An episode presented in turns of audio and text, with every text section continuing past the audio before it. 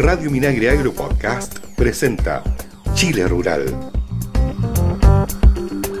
Amigas y amigos, ¿cómo están ustedes? Bienvenidos y bienvenidas a una nueva edición de Chile Rural. Nos juntamos como cada semana para revisar las principales informaciones que marcaron el agro, consejos, recomendaciones. Hoy tenemos dos temas muy importantes que compartir con ustedes. En primer lugar, la reunión de autoridades para ver el tema de empleo, de empleabilidad en el contexto de pandemia, importantes anuncios y recomendaciones ahí, así que no se lo pierdan. También estaremos hablando eh, del seminario de desalación, la agricultura mirando al mar, con el Ministerio de Agricultura, CNR, FIA y FUCOA abordando el tema de la desalación y sus eh, alternativas para su aplicación en el agua para riego en la agricultura específicamente. Junto a Christian Blauber en la edición de sonido les damos la bienvenida. Estás escuchando Chile Rural bueno, se lo adelantaba al inicio del programa, tras cinco sesiones de extenso análisis, la Mesa para la Creación de Empleos Formales Nivel Local, instancia interministerial y multidisciplinaria integrada por los Ministerios del Trabajo y Previsión Social, Agricultura, Obras Públicas, Economía y de Vivienda y Urbanismo, finalizó su trabajo con la entrega de los principales ejes o desafíos para impulsar el empleo local en el actual contexto de pandemia y post-COVID-19. El grupo reunió una veintena de expertos liderados por el Ministerio del Trabajo y compuesto por representantes de la cartera mencionadas y de organizaciones internacionales como el Banco Mundial y OIT, centrales de trabajadores, gremios, fundaciones y académicos vinculados al análisis del empleo, entre otros. Los ejes de acción a los que llegó como conclusión la mesa de análisis serán presentados al Consejo Asesor para la Reactivación y se enfocan en medidas para mejorar la medición de la trayectoria de empleabilidad e intermediación laboral, mayores incentivos para la formalización, nuevas formas de empleo y finalmente propuestas para grupos tradicionalmente con menor participación del mercado laboral como mujeres, jóvenes y personas con discapacidad. El ministro del Trabajo y Previsión Social, Patricio Melero, agradeció a los integrantes de la mesa el diagnóstico y definición de ejes clave para avanzar en la recuperación del empleo formal. Su trabajo no permitirá fomentar la creación de empleos con mayor protección y disminuir progresivamente la vulnerabilidad en que han vivido muchos trabajadores en tiempos de pandemia, afirmó. Por su parte, la ministra de Agricultura, María Emilia Undurraga, destacó el enfoque territorial que ha tenido esta mesa, junto con enfatizar la importancia de mantener una visión tanto en la capacitación, en la intermediación y en el acompañamiento. Y agradecemos de forma particular el enfoque territorial que ha tenido esta mesa. No son solo eh, soluciones o propuestas para las grandes ciudades, sino que también se enfocan en llegar a todas las comunas eh, con pertinencia territorial eh, y nosotros desde el Ministerio de Agricultura, que estamos promoviendo esta política nacional de desarrollo rural, que nos invita a mirar al Chile diverso de cada uno de los rincones, también necesita esta particularidad y poder bajar estas medidas a nivel municipal en las 345 comunas que tiene nuestro país.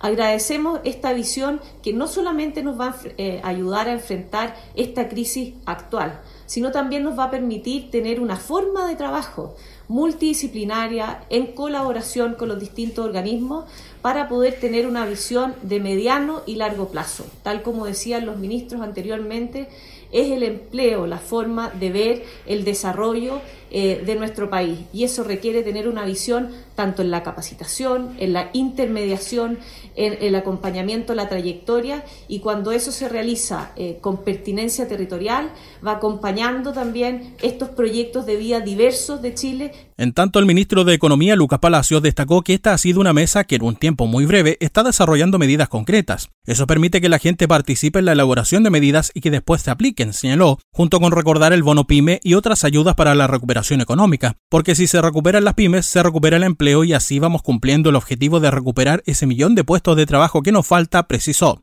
El ministro del MOP, Alfredo Moreno, señaló que el año pasado se llegaron a perder 2 millones de empleos. Ya se ha recuperado una parte, pero se debe seguir avanzando. Un empleo es mucho más que un ingreso, un empleo es lo que da tranquilidad, es lo que permite que no solamente una persona, sino todo su grupo familiar se pueda proyectar hacia el futuro. Nuestros objetivos hoy en día son tres, empleo, empleo y empleo, enfatizó. Por último, la subsecretaria de la Mujer y la Equidad de Género, María José Abud, afirmó que la pandemia ha tenido un impacto negativo sobre todo en mujeres. Hemos disminuido más de una década la participación laboral femenina, hay mujeres que han abandonado la fuerza de trabajo y vemos en la CACEN que el 62% de los hogares en situación de pobreza son liderados por mujeres. Por lo tanto, la reactivación económica debe tener un enfoque de género, debe tener medidas especiales para las mujeres para cerrar brechas que se han acrecentado. Por eso es importante esta hoja de ruta porque tiene distintas acciones concretas en esta materia, afirmó. Uno de los temas levantados por la mesa de expertos fue la necesidad de mejorar la información sobre compatibilidades entre los contratos de trabajo, subsidios al empleo y bonos de ayuda del Estado, propiciados por el gobierno durante la pandemia. Otras propuestas de la mesa fueron avanzar en programas de apoyo a las pymes, donde destaca la reciente ley de bono pymes que entrega herramientas de apoyo económico a las empresas de menor tamaño, junto con destacar la importancia de trabajar en mejoras a los subsidios al empleo, continuando con el enfoque en grupos de menor participación en el mercado laboral, donde destaca la recientemente creada Comisión para la Recuperación del Empleo de los Ministerios de Hacienda y de Trabajo.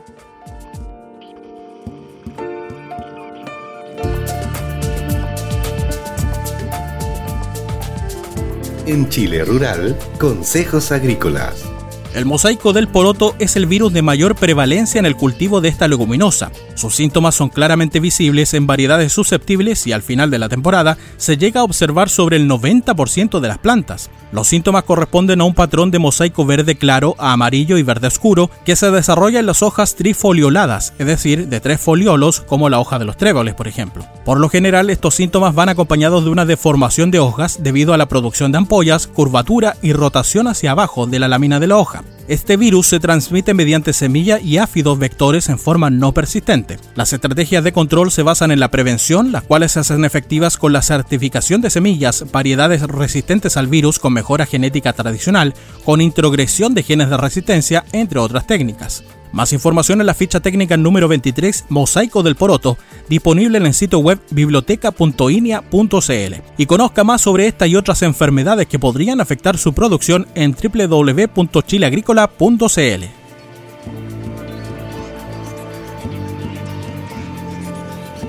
Minagri informa COVID-19. Información, medidas y recomendaciones para el sector agrícola frente al coronavirus. En el marco de la serie de iniciativas para apoyar a las chilenas y los chilenos afectados por la pandemia, el gobierno enfatizó que los contratos de trabajo no son incompatibles con la obtención de otras ayudas del Estado que se están entregando actualmente, como por ejemplo el ingreso familiar de emergencia IFE. En ese sentido, es importante destacar que no se pierden los subsidios por tener un trabajo formal. Quien se contrata puede seguir recibiendo el ingreso familiar de emergencia, con una cobertura prácticamente universal de 15 millones de personas. El contrato formal es compatible con mantener el subsidio único familiar, los subsidios al ingreso mínimo garantizado y, en fin, nada se termina si el beneficiario obtiene un contrato de trabajo. es muy importante destacar. Este llamado es parte de los objetivos clave del gobierno en el marco del despliegue de difusión de las medidas de apoyo y protección de salud y del empleo que lidera el Ministerio del Trabajo para avanzar hacia la esperada recuperación de la actividad económica. En ese marco, las autoridades han sostenido diversos encuentros con empresarios pymes para invitarlos a sumarse a los programas de vacunación de trabajadores e incentivar el uso de los subsidios al empleo Regresa, Contrata, Nuevo Empleo y Protege.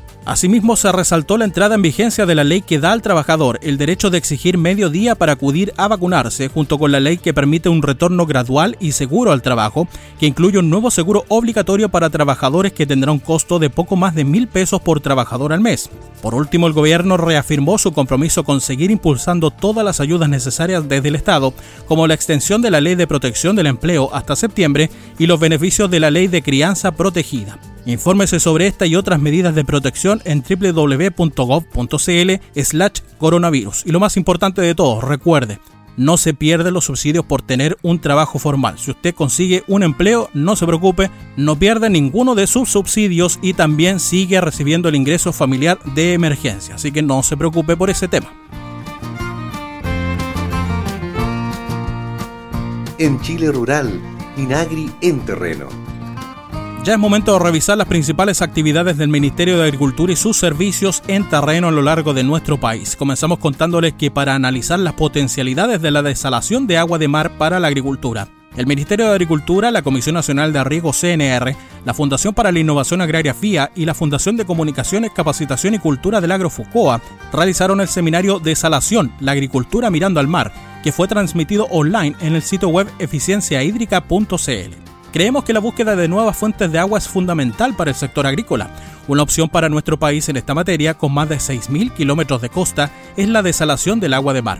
Debido principalmente a sus altos costos, esto no se ha materializado para la agricultura, pero creemos que en un mediano plazo podría ser una alternativa, señaló la ministra de Agricultura María Emilia Undurraga.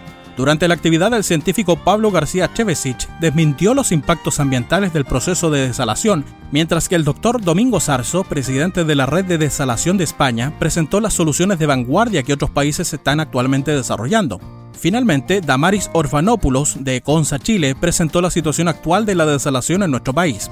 El encuentro terminó con un conversatorio en el que Cristian Allendez, presidente de la Sociedad Nacional de Agricultura, Ivo Radich, representante en Chile de la Asociación Latinoamericana de Desalación y Reuso, Loreto Manzano, gerente de Agrícola Tuki, y Juan Manuel Roa, gerente de Agrícola El Jardín, expusieron distintas miradas, inquietudes y anhelos sobre la factibilidad de que el sector agrícola pueda acceder a agua desalada. El seminario tuvo más de 2.500 espectadores online en el sitio web y más de 1.500 visualizaciones a través de redes sociales del Minagri, CNR, FIA y FUCOA. Las presentaciones de las y los expositores estarán disponibles en www.eficienciahídrica.cl.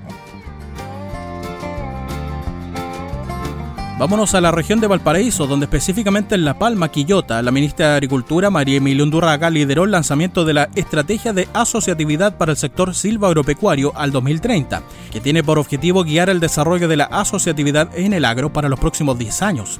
En la instancia, la autoridad del agro explicó que este es el punto de partida para la consolidación de esta política sectorial de largo plazo, proveniente desde las conversaciones entre el sector privado, la sociedad civil, la academia y el sector público.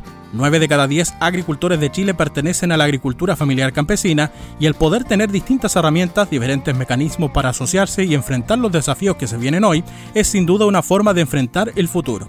No hay que olvidar este proverbio africano que nos ha acompañado por tanto tiempo. Si quieres ir rápido, anda solo. Si quieres llegar lejos, anda acompañado, señaló. Esta estrategia fue elaborada por el Ministerio de Agricultura en conjunto con el Ministerio de Economía y la participación de gremios, organizaciones campesinas, entidades internacionales y equipos profesionales de distintas partes del país.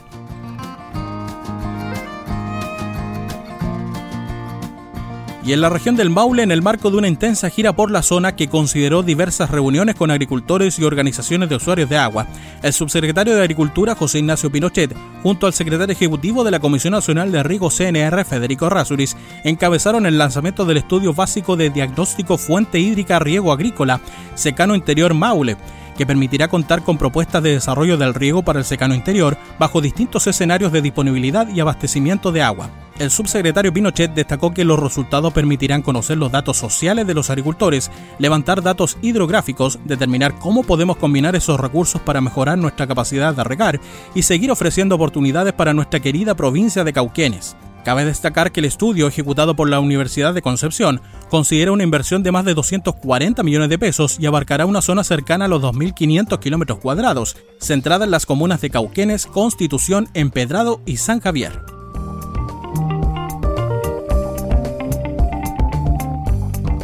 Con contrato los bonos y subsidios se mantienen. Si estás recibiendo el IFE universal y te ofrecen un nuevo contrato, acéptalo. No perderás beneficios y podrías obtener también el subsidio al empleo. Conoce cómo se compatibilizan los subsidios con los contratos de trabajo en subsidioalempleo.cl porque promueven al país con sus emprendimientos, le dan trabajo a millones y definitivamente son el motor de Chile. Más de 800.000 emprendedores podrán recibir el bono alivio de un millón de pesos y el bono adicional variable para pagar cotizaciones pendientes. Inscríbete en sii.cl y sigamos moviendo a nuestro país. Reserva la fecha Expo Chile Agrícola 2021, el encuentro de capacitación más grande de Chile, 24 al 26 de agosto en el sitio web expochileagrícola.cl. Habrá cientos de talleres, charlas y seminarios de capacitación gratuitos, recorrido virtual por stand, señal en vivo y más. Más información en expochileagrícola.cl organiza FUCOA Ministerio de Agricultura. Evita aglomeraciones cuando visites un parque nacional administrado por CONAF. No pierdas tiempo, ingresa a aspticket.cl y obtén tu entrada para que puedas disfrutar de las maravillas de Chile. Es un mensaje de CONAF, Ministerio de Agricultura. Y participa en el concurso Historia de nuestra Tierra 2021 que recopila historias, vivencias, mitos y leyendas sobre el mundo rural y campesino de Chile. Todas y todos pueden participar en las categorías de cuento, poema, dibujo o fotografía. Hay premios nacionales, regionales y para escuelas. Infórmate más y participa en el sitio web historiasdenuestratierra.cl. Invita a Foucault a Ministerio de Agricultura. Amigas y amigos, ponemos punto final a esta edición de Chile Rural. Nos encontramos la próxima semana. Que estén bien, cuídense. Chao, chao.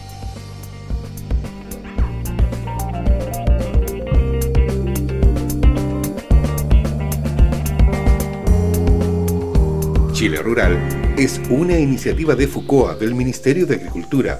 Escucha este y otros programas de Radio Minagri Agro Podcast en el sitio web www.radiominagri.cl y síguenos también en Spotify y Apple Podcast.